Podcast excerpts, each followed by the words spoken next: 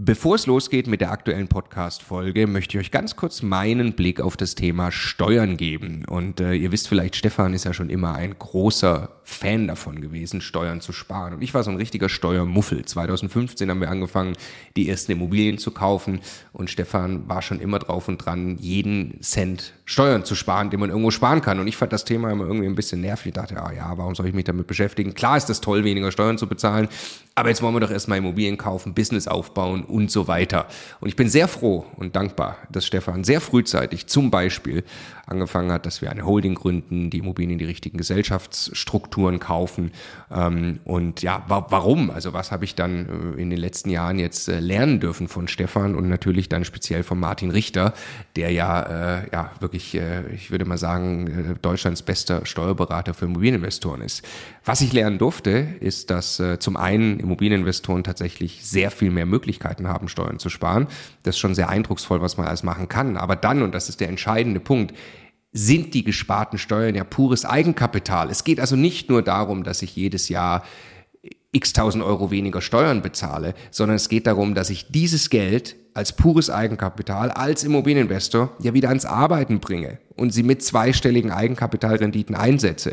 Und wenn ich mir dann anschaue, wie viel größer mein Vermögensaufbau ausfällt, zum Beispiel über zehn Jahre, dann kann es gut sein, ich habe nachher das doppelte Vermögen, weil ich mich eben damit beschäftigt habe, Eigenkapital schon vorzugehen, indem ich möglichst viel oder möglichst wenig Geld ans Finanzamt äh, äh, bezahle und möglichst viel Steuern spare, die ich wieder reinvestieren kann. Genau deshalb machen wir seit vielen Jahren sehr viele Inhalte gemeinsam mit Martin Richter und wenn du Lust hast, einmal zu erfahren, welche Möglichkeiten es alles gibt, der eine große Rundumüberblick, dann ist unser Live-Webinar kostenlos, 100% kostenlos Live-Webinar mit Martin Richter genau das Richtige. Eine Stunde lang geht er durch alle steuerlich relevanten Themen für dich als privater Immobilieninvestor. www.immocation.de slash Steuerwebinar. Da findest du die Termine. Es sind alles Live-Termine, die wir jetzt mit ihm aufgesetzt haben. Also am besten jetzt gleich anmelden. Viel Spaß! Was bedeutet der Ukraine-Krieg für Immobilieninvestoren? Vor allem, wie kann man vielleicht kurzfristig helfen? Wir haben darauf auch noch keine finalen Antworten auf äh, all diese Fragen, wollen aber kurz zumindest mit euch die aktuellen Gedanken von uns teilen. Wir sind, wie glaube ich, alle von euch extrem schockiert und traurig darüber, was da gerade passiert. Wir wollen jetzt drei Dinge tun. Ähm, zum einen darüber sprechen, wie könnt ihr helfen. Wir selber versuchen auch zu helfen. Ähm, zum Zweiten, was bedeutet es für euch? Was müsst ihr vielleicht konkret tun als Vermieter? Ähm, auch da ist überall noch ganz große Unsicherheit drin, logischerweise.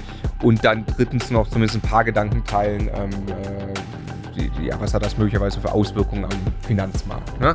Logischerweise werden wir uns hier jetzt nicht äh, irgendwie politisch äußern oder dazu eine Meinung haben, was da wohl politisch irgendwie weitergeht. Das können wir überhaupt nicht einschätzen. Da gibt es Experten. Genug andere Experten.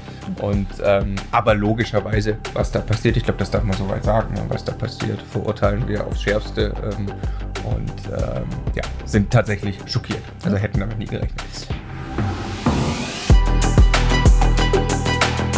Der Immokation Podcast. Lerne Immobilien. Fangen an, wie kann man helfen? Also es ist unfassbar, die, vor kurzem war die Zahl noch äh, 1,5 Millionen Flüchtlinge sind gerade auf dem Weg, das steigt rapide an, größter Flüchtlingsstrom überhaupt. Ähm, und jetzt sind wir natürlich als äh, private Vermieter, private Immobilieninvestoren in der Situation, dass wir möglicherweise Wohnraum eben haben und genau der wird jetzt gerade händeringend gebraucht. Ähm, ja, was kann man tun, Stefan? Also erstmal glaube ich, dass jeder, der gerade eine Wohnung hat, die leer steht, sich äh, ernsthaft mit der Frage beschäftigen kann, Schrägstrich vielleicht sollte, ob er die unbedingt jetzt am normalen Markt vermieten muss oder ob es vielleicht für ihn in Frage kommt, zumindest vorübergehend diesen Wohnraum zu nutzen, um irgendwem ein Dach äh, übers, über den Kopf zu geben, der jetzt gerade aus der Ukraine zu uns kommt. Ähm, wir selber haben das gerade entschieden für zwei Wohnungen, die einfach leer stehen. Das, äh, wir machen es uns relativ einfach. Wir werden da jetzt von Ikea ähm, ein paar Betten und Schränke und sowas reinstellen. Das kostet sehr, sehr kleines Geld, das zu tun. Das ist dann am Ende irgendwie eine Form von Spende glaube nicht, dass wir das irgendwann wiedersehen, da geht es aber auch nicht drum, ähm, sondern, äh, also nicht die Möbel, sondern da irgendwie Geld für. Ähm, aber damit können wir sehr, sehr einfach aus einer Wohnung, die irgendwie 40, 50 Quadratmeter hat, machen, zumindest mal einen, einen, einen Ort machen, an dem eine Familie ankommen kann, für ein paar Wochen oder wie lange auch immer. Ja. Ähm, es gibt, um dann Familien zu finden, zwei, mindestens mal zwei Möglichkeiten, die jetzt äh, gerade sehr, sehr gut funktionieren. Das eine ist, dass die allermeisten größeren Städte oder Gemeinden irgendwelche Sonderseiten, Hotlines oder ähnliches haben, wo man sich anrufen, äh, wo man anrufen kann und sich melden kann. Ähm, in München gibt es eine riesige eigene Seite dafür, ähm, in vielen anderen Städten auch. Ähm, einfach nur googeln wahrscheinlich. Das zweite ist, äh, es gibt eine äh, große Organisation, also entstanden aus einer Organisation, die, die viele, äh, viele Sozialprojekte macht, die jetzt super, super schnell waren, die die Seite unterkunft-ukraine.de aufgebaut haben, wo man ganz unbürokratisch sagen kann, ich habe Wohnraum einfach nur Anzahl Betten äh, und Zeitraum X in die Zukunft ist das frei. Und die kümmern sich darum, dann äh, wirklich auf einem kurzen Dienstweg irgendeine Familie zu finden, die mit dieser Anzahl an Betten für die nächsten paar Wochen erstmal versorgt werden kann. Da gibt es kein großes Kennenlernen, das hat nichts mit mit einem normalen Vermietungsprozess zu tun, da gibt es auch keinen Mietvertrag und sonst irgendwas, das ist wirklich einfach nur irgendwie helfen. Ja, ähm, wir haben uns dann auch die Frage gestellt, was, was ist denn, wenn dann langfristig eine Lösung gebraucht wird, wenn die Menschen länger in Deutschland bleiben wollen oder, oder, oder müssen.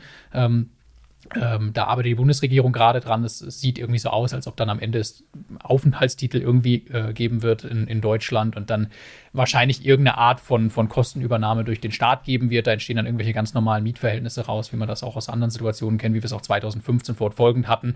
Ähm, für uns steht das jetzt nicht im Vordergrund erstmal. Jetzt kann man erstmal unbürokratisch, glaube ich, helfen und alles andere wird sich dann schon irgendwie geben. Also Städte oder ähm, Unterkunft-ukraine.de für jeden, der sich das vorstellen kann. Äh, und wirklich einen Appell damit verbinden. Ne? Also wenn ihr leerstehende Wohnung habt, macht das. Ja. Ähm, wir haben in der Vergangenheit auch schon des Öfteren an Flüchtlinge vermietet. In den letzten Jahren haben wir auch dazu Videos gemacht, die haben nicht an Aktualität verloren. Ja. Ähm, logischerweise bekommt man auch, äh, auch Geld dafür, auch gute Miete dafür. Es ist klar, dass äh, äh, nicht jeder oder wenige von euch sagen werden, klar kann ich jetzt einfach mal zwei Jahre kostenfrei eine Wohnung zur Verfügung stellen. Ja. Ähm, aber lasst euch auf diesen Prozess ein. Ja, damit kann man wirklich jetzt ganz pragmatisch helfen. Und wenn das jetzt mal ein, zwei, drei Monate dauert, äh, bis dieser Prozess wirklich klar ist und da alles geklärt ist, wie man an das Geld kommt, äh, dann ist tatsächlich, glaube ich, das auch ein sehr wertvoller Beitrag, den einfach jeder von uns jetzt leisten kann. Also helft da, wo ihr könnt. Punkt zwei ähm, muss man sich auch mit auseinandersetzen. Ähm, Alex, Rohstoffpreise, Energiepreise, ähm, da rollt eine Welle an. Da rollt eine Welle an und ich befürchte, dass es die Welle auch eine Zeit lang noch anhält, also dass sich das bis ans Ende des Jahres oder darüber hinaus noch äh, so fortsetzen wird, dass die Energiepreise, Gas, Öl ähm, einfach teuer sind, teuer bleiben, ähm, haben sich extrem verteuert.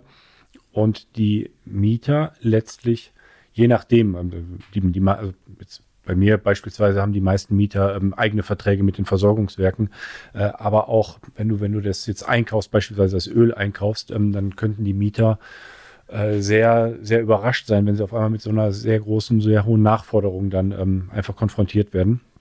Und da habe ich jetzt die Mieter angeschrieben und einfach schon mal darauf vorbereitet, habe ihnen die Situation erklärt. Hier sind einfach ähm, gestiegene ja, Energiekosten und ihr müsst euch darauf einstellen, auch wenn sie selber ähm, die Verträge mit den Versorgern haben, dass sie eben auf, auf hohe Nachzahlungen da, ähm, ja, dass sie auf die zukommen und dass sie da nicht, ähm, ja, also das ist, dass sie nicht überrannt werden damit, ne? dass sie einfach wissen, ich muss mir jetzt parallel etwas rüberlegen, damit ich das einfach bezahlen kann. Ja, und ich glaube, man kann auch jedem nochmal sagen, wer, äh, speziell wer jetzt Pauschalmieten oder so vereinbart hat, in irgendwelchen zum Beispiel auch Sondervermietungsmodelle oder so, äh, unbedingt anschauen, ähm, äh, was da für Kosten auf einen selbst dann zukommen als Vermieter. Und äh, natürlich äh, jetzt auch, wenn man Mehrfamilienhaus, wenn man irgendwie äh, zentrale Verträge hat für Gas, wir haben es bei, bei, bei, jedem Objekt, prüfen wir es jetzt bei uns, wir haben es bei einigen so, dass langfristige Verträge sind, das ist dann quasi gut. Ja, dann hat man sich die niedrigen äh, Preise ja noch gesichert. Ähm, oder eben kurzfristige Verträge, dann läuft man zwangsläufig in ein Problem. Ähm, auf jeden Fall einfach erstmal der Appell, da überall jetzt, äh, jetzt reinzuschauen als Vermieter. Unbedingt, ja. Ja. ja. man kann sich auch die Arbeit machen, glaube ich, und wirklich ähm, sich mal ein bisschen angucken, wie war der Verbrauch von dem Mieter im letzten Jahr und ihm helfen, weil man wahrscheinlich oft selber ein besseres Verständnis von den ganzen Abrechnungen und den Layouts und so hat und vielleicht äh, ihm ein bisschen eine Brücke bauen ne, und sagen, also bei den jetzigen Preisen kann das durchaus sein, dass eine Nachforderung in Höhe von XY auf sie zukommt, so das hilft vielleicht bei der Wartungshaltung, aber vielleicht auch, dass, dass er oder sie dann nochmal überlegen kann, ähm, ob es irgendwas gibt, was am eigenen Energieverbrauch noch optimieren kann. Vielleicht kann man da irgendwie ein bisschen drauf achten, dass man nicht unnötig irgendwelche Zimmer beheizt, gerade wenn es jetzt so unglaublich teuer ist und so. Ne? Oder vielleicht die Wohnung. T-Shirt da sitzt oder so. Oder? Ein Grad, ein Grad Kälte, also Ja, ein Grad tatsächlich runterdrehen. so. Ne? Aber nur äh, vielleicht helfen, weil ich glaube, wir haben das sehr, sehr präsent, weil wir in der Branche unterwegs sind, aber ich weiß nicht, ob jeder, jeder Mieter da sofort dran denkt, wenn er diese Nachrichten jetzt gerade verfolgt. Ja. Ja, Genau. genau. Dann Punkt 3 für das Video ähm, und äh, auch da ein bisschen vorsichtig formuliert, ein bisschen Abstand genommen. Also was mit Finanzmarkt oder Immobilienmarktentwicklung, also das ist A viel zu früh äh, und B äh, sind wir da überhaupt nicht die Profis. Deshalb wollte ich nur kurz eure Gedanken jetzt einmal abholen. Ähm, äh, ich formuliere es mal ins Blaue hinein. Also äh, für mich Krieg bedeutet erstmal für mich Inflation, höhere Inflation. Äh, ich denke, die Inflation hält dadurch länger an. Könnte ich mir vorstellen, dass das eine Folge ist. Äh, seht ihr auch so? Ich glaube schon. Ich glaube schon. Also man unterscheidet ja eigentlich zwischen der Inflation, die wir so kennen, diese vom, die jetzt vom Statistischen Bundesamt bei rund 5 Prozent ähm, für Deutschland jetzt nochmal rausgegeben wurde. Äh, und man hat auf der anderen Seite die Kerninflation, wo jetzt, sag ich mal, die Energiepreise und die Nahrungspreise rausgerechnet sind. Ähm, aber auch die ist erhöht und ähm, sieht auch nicht so aus, dass es jetzt warum auch immer ähm, runterkommen sollte. Also was heißt warum auch immer? Also, alle Faktoren sprechen eigentlich dafür, dass die Inflation ähm, erstmal hoch bleiben wird und dass jetzt wir eine, uns in einer Kriegssituation befinden, heißt für mich jetzt erst einmal, dass nochmal Gelder zur Verfügung gestellt werden. Das heißt, ähm, ich glaube, wir sind wieder einen Schritt davon weggekommen, eine, eine Zinswende einzuleiten, ähm, dass wir eigentlich auf längere Zeit weiterhin noch in dieser Niedrigzinsphase sind und die oder andersrum der Zins ja letztlich auch die Preise auf den Immobilienmärkten mitbestimmt. Deswegen glaube ich da weiterhin an, an die Preise oder an, an die Preisdynamiken, die wir gerade sehen, die sich wahrscheinlich was abflachen werden. Aber ich sehe jetzt nicht, dass es irgendwie, ähm, wa- warum sich der Immobilienmarkt jetzt drehen könnte oder sollte. Ja, zumal ja der, der zweite große, also noch offensichtlichere Einfluss ist, dass äh, ähm, Zuwanderung in Deutschland am Ende darüber entscheidet, ob wir ähm, in der Demografie einen Bevölkerungszuwachs oder eine Bevölkerungsabnahme haben. Es ist in Deutschland einfach so. Und es hängt an der Zuwanderung, ob das Saldo, also ob man es am, am Migration, am Wanderungssaldo, ob wir wachsen oder schrumpfen in Deutschland. Und ähm, 150.000 Euro Menschen Zuwanderung pro Jahr liegen zwischen dem höchsten und niedrigsten Szenario, äh, das es in diesen deutschen Vorhersagen gibt. Ähm, und äh, das kann gut sein, dass wir jetzt einfach in kürzester Zeit sehr viel mehr Zuwanderung nach Deutschland haben, die möglicherweise auch, auch äh, länger anhält oder dass die Menschen hier langfristig bleiben, als das in jedem dieser Szenarien angenommen wurde. Logischerweise, weil keiner mit sowas gerechnet hat, was einfach dazu führen kann, dass äh, in der ganzen Demokratieentwicklung ähm, kein Rückgang, sondern Wachstum von deutscher Bevölkerung möglicherweise sogar passiert und jetzt ganz kurzfristig einfach auch wirklich ein Riesenbedarf nach Wohnraum existiert, ähm, der natürlich in irgendeiner Art und Weise sich, äh, sich auf das ganze Angebot- und Nachfragegefüge auf dem Immobilienmarkt auch widerspiegelt. So, ne? Also ja, so wichtig oder unwichtig das jetzt in Summe in diesem Gesamtkontext gerade auch ist, ist das, führt das jetzt wahrscheinlich eher dazu, dass, äh, dass, dass Nachfrage eher, eher sogar noch zunimmt auf dem Immobilienmarkt. Ne? Ja, also ich kann auch nur sagen, aus, aus, aus Vermögensaufbau-Sicht äh, oder, oder selber eben Finanzanlagesicht, für mich fühlt es sich gerade so an, als ist der Sachwert Immobilie in solchen Zeiten Klar. grundsätzlich eine sehr gute Idee.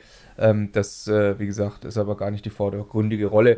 Wir ziehen wir auch nicht in die Länge, mehr Gedanken haben wir für den Moment nicht dazu. Ähm, Aber jetzt, also ernst gemeint, wenn irgendjemand noch, noch tolle Tipps äh, oder Ideen hat, was man tun kann, irgendeine Ja. URL kennt, Ja. äh, keine Ahnung, weiß, wenn ihr die URL von eurer Stadt wisst, Mhm. äh, wo man sich melden kann oder so, postet es wirklich äh, unter das Video und jetzt nicht damit das irgendwie eine Reichweite gewinnt, sondern weil es, glaube ich, einfach super wertvoll sein kann für jeden, der sich das gerade anguckt, ob er da unten irgendwas findet, was, was noch hilfreich ist, inklusive uns.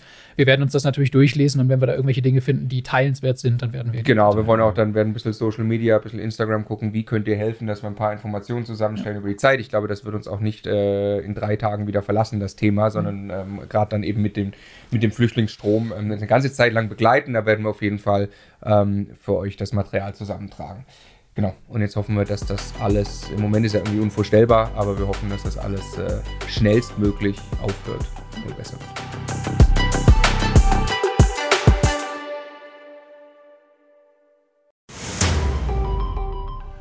Jetzt nochmal der Hinweis, bevor ihr die nächste Folge weiterzieht, auf unser Steuerwebinar. Live mit Martin Richter, also dem Steuerberater für Immobilieninvestoren in Deutschland. Äh, wirklich live, also genau diese Termine. Und äh, es wird einen Überblick geben über all die großen Möglichkeiten, als Immobilieninvestor Steuern zu sparen beim Bestandsaufbau, aber auch wenn man schon Vermögen hat, was man im Bestand sortieren kann, um einfach mehr Geld übrig zu behalten, wie man Vermögen weitergeben kann und so weiter. Also, glaube ich, ein absolutes Muss für jeden Immobilieninvestor. Ja, Stefan, du bist ja eh schon ein großer Steuerfan immer gewesen. Für mich ist ja eher anstrengend, aber man kann es auch nicht ignorieren. Die Potenziale sind äh, wirklich extrem, die man speziell als privater Immobilieninvestor hat. Deshalb immocation.de slash Steuerwebinar. Da kann man sich anmelden, ist 100% kostenlos, ist live, gibt nur diese Termine, die dort stehen. Wir freuen uns auf euch.